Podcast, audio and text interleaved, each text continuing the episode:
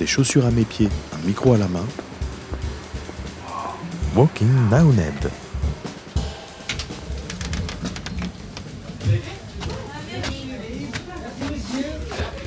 Bonjour, c'est pourquoi Bonjour, j'ai rendez-vous avec Flore, Oui, le lièvre, je suis Benjamin. oui, c'est ça. Suivez-moi. Merci. Euh, oui, je m'appelle Flore Lelièvre et je suis la fondatrice des restaurants Le Reflet. Ah, Est-ce que tu peux nous expliquer ce que c'est le reflet? Le Reflet, c'est un resto extraordinaire, euh, puisque la majorité de nos collaborateurs sont des personnes en situation de handicap, euh, qui travaillent aussi bien en salle qu'en cuisine. Euh, plus qu'un resto, on, on voulait vraiment que le reflet soit un lieu de partage, de rencontre, où bah, on fait changer le regard qu'on porte sur le handicap. Et l'histoire de ce restaurant, c'est quoi? Comment en est venue l'idée de faire un restaurant comme ça? Alors moi j'ai un de mes grands frères qui a une trisomie 21, Cédric, et, euh, et du coup, bah, évidemment, quand on grandit avec un frère euh, qu'on dit différent, on se rend compte qu'il y a encore pas mal de chemin à faire euh, pour que bah, Cédric puisse être intégré, qu'il ait une vie sociale, une vie pro- professionnelle au milieu de tout le monde. Et du coup, j'ai eu envie, pendant mon diplôme de fin d'études, en architecture intérieure, de créer un projet, donc qui serait un restaurant, euh, qui, grâce à son architecture intérieure, son design d'objets, pourrait s'adapter à des personnes comme mon frère pour qu'elles puissent travailler comme tout le monde. Un lieu qui, du coup, permettrait de créer de l'emploi en milieu ordinaire, avec un salaire ordinaire, et également euh, qui permettrait de créer la rencontre entre ben, ces personnes qu'on voit trop peu et euh, le reste de la société. Et pourquoi un restaurant? Pourquoi pas un autre endroit Puisque à la base, c'est pas du tout ton milieu, la restauration? Pas du tout, mais j'adore aller au resto. et euh, et c'est vrai que bah, pour créer la rencontre euh, autour d'un moment convivial, il n'y a rien de tel que euh, la cuisine et que la restauration. Et qu'en plus de ça, ça permet de, proposer des jobs qui sont quand même différents entre la cuisine et la salle, donc ça s'ouvre à des profils assez variés. Et à quelles difficultés on se heurte quand on monte un restaurant extraordinaire? Alors déjà, à toutes les difficultés auxquelles on se heurte quand on ouvre un resto ordinaire. et, euh, et après, ben, c'est comme tous les projets qui rentrent dans aucune case. Il faut créer les cases, ou ouvrir celles qui existent. Donc, euh, donc euh, tout est un peu plus compliqué. Mais c'est rattrapé par le fait que... qu'il y a plein de personnes qui ont fait de ce projet leur projet, qui euh, sont, bah, qui ont rejoint l'équipe et qui à chaque fois ont permis de débloquer des situations et, euh, et surtout m'ont apporté une énergie euh, folle euh, pour pouvoir enfoncer les portes qui restaient enfoncées. Qu'est-ce qui a changé dans le restaurant en six ans à l'intérieur? Est-ce qu'il a été créé tel quel comme on le voit aujourd'hui ou est-ce qu'il y a eu des évolutions en fonction?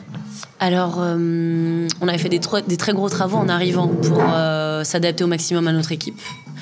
Donc ça, ça n'a pas bougé. Euh, il y avait pas mal d'outils qui avaient été mis en place, le système de prise de commande, les assiettes ergonomiques. Euh, et puis, il y en a d'autres qui sont venus s'ajouter au fil des années parce qu'en fait, on avance en même temps que bah, nos collaborateurs. Et que quand ils apprennent une nouvelle, euh, une nouvelle tâche, l'idée, c'est de pouvoir leur mettre un outil en face pour pouvoir faciliter l'autonomie. Euh, euh, et l'acquisition de nouvelles compétences. Donc on a développé un système de, euh, on a un tableau des tâches en salle pour que hum, les serveurs, euh, ben, quand ils arrivent le matin, ils sachent euh, ce qu'ils aient à faire euh, et puissent euh, enchaîner les tâches les unes après les autres sans avoir forcément besoin de solliciter de l'aide, qu'ils avancent en autonomie en fait.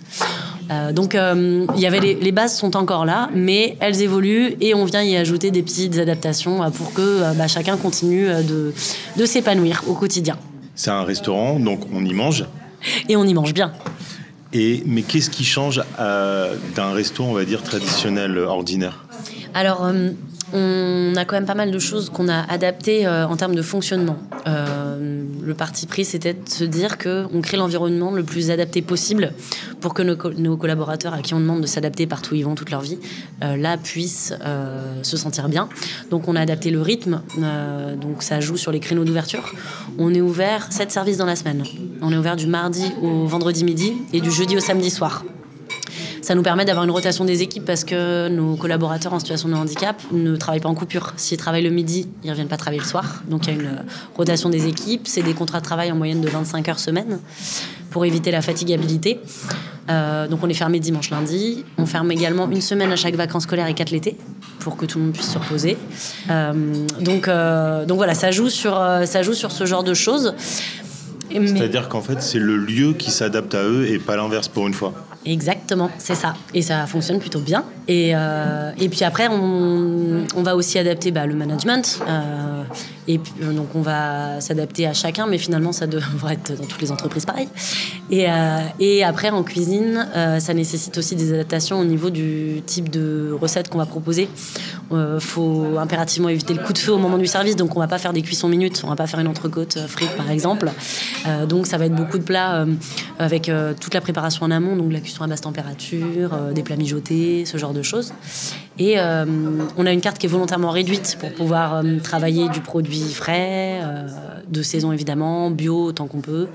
On est labellisé cotable parce que l'idée c'est qu'on soit cohérent sur toute la démarche et jusque dans l'assiette. Donc il y a aussi toute une démarche éco-responsable et on met un- une grande exigence dans ce qu'on sert parce que si on veut faire changer le regard, il faut que les clients du reflet ressortent en se disant que c'était génial et qu'ils reviendront avant tout parce qu'ils ont bien mangé. Si je dis pas de bêtises, il y a un deuxième établissement Les Reflets en France. Où, pourquoi et depuis quand Euh, L'objectif, déjà, euh, c'est un accident. À la base, il ne devait pas y en avoir. on en a fait un. Ça a super bien marché. En fait, on a vu euh, l'impact social qu'avait le projet. On s'est dit que c'était dommage de s'arrêter là. Donc, c'est pour ça qu'on en a fait un deuxième, qu'on a choisi Paris parce qu'on voulait frapper fort en termes de visibilité et donc d'impact social. Donc, on a choisi la capitale assez naturellement, puisque c'était un challenge aussi. On s'est dit que si on arrive à le faire à Paris, ben, c'était quand même un message assez fort. Euh, et ce qui est génial, c'est que ça a donné une visibilité de dingue qui fait qu'aujourd'hui, il y a un essaimage naturel qui s'est fait un peu partout en France, en fait, et même à l'étranger, de restaurants inclusifs qui sont pas sous le nom du reflet, parce que l'idée, c'était pas pas de, de faire une copie conforme, mais on accompagne des porteurs de projets à ouvrir leur propre restaurant inclusif sous leur propre identité, avec leur propre nom, leur propre fonctionnement. On en a même créé un collectif qui s'appelle les Brigades Extraordinaires, euh, qui réunit aujourd'hui 17 restaurants en activité et une vingtaine de porteurs de projets.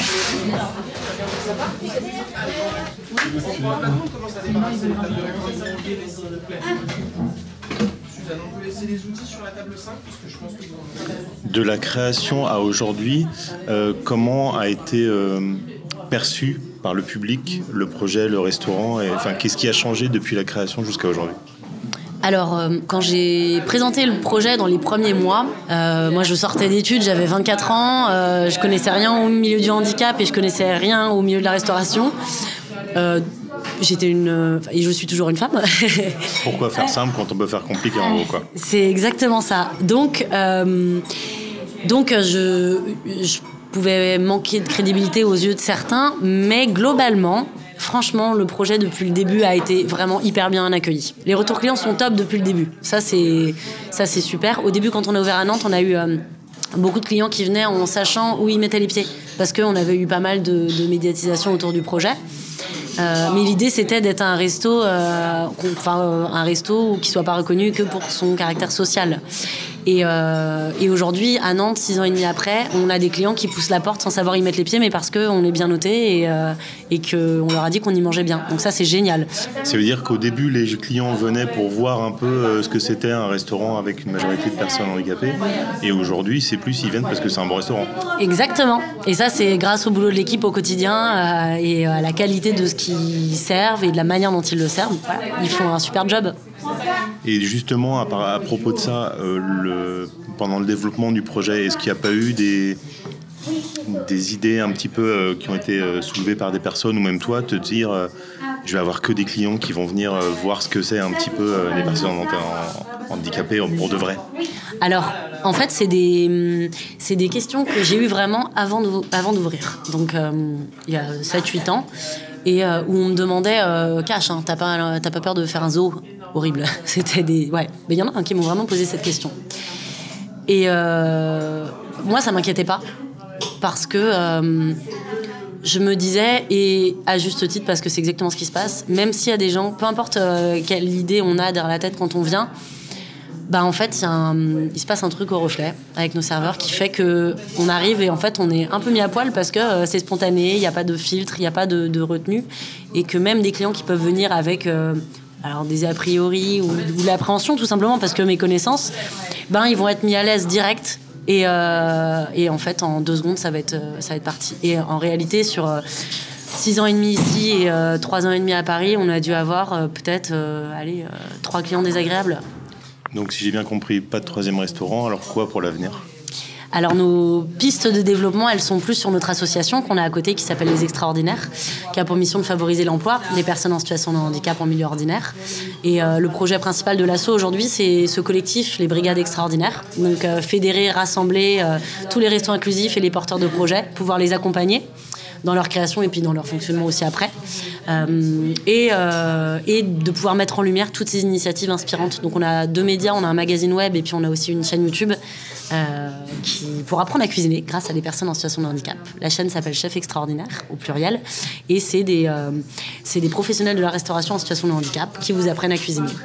L'idée c'est vraiment de valoriser les compétences, montrer l'employabilité des personnes en situation de handicap pour que demain, on parle plus de resto inclusif, mais que bah, une personne en situation de handicap qui a envie d'aller bosser dans un resto, elle puisse aller dans n'importe quel restaurant ordinaire.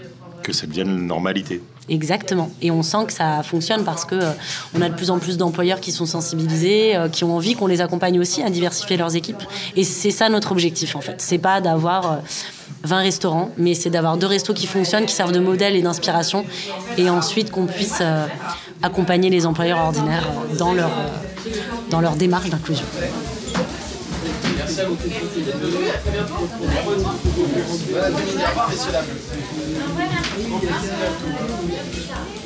Merci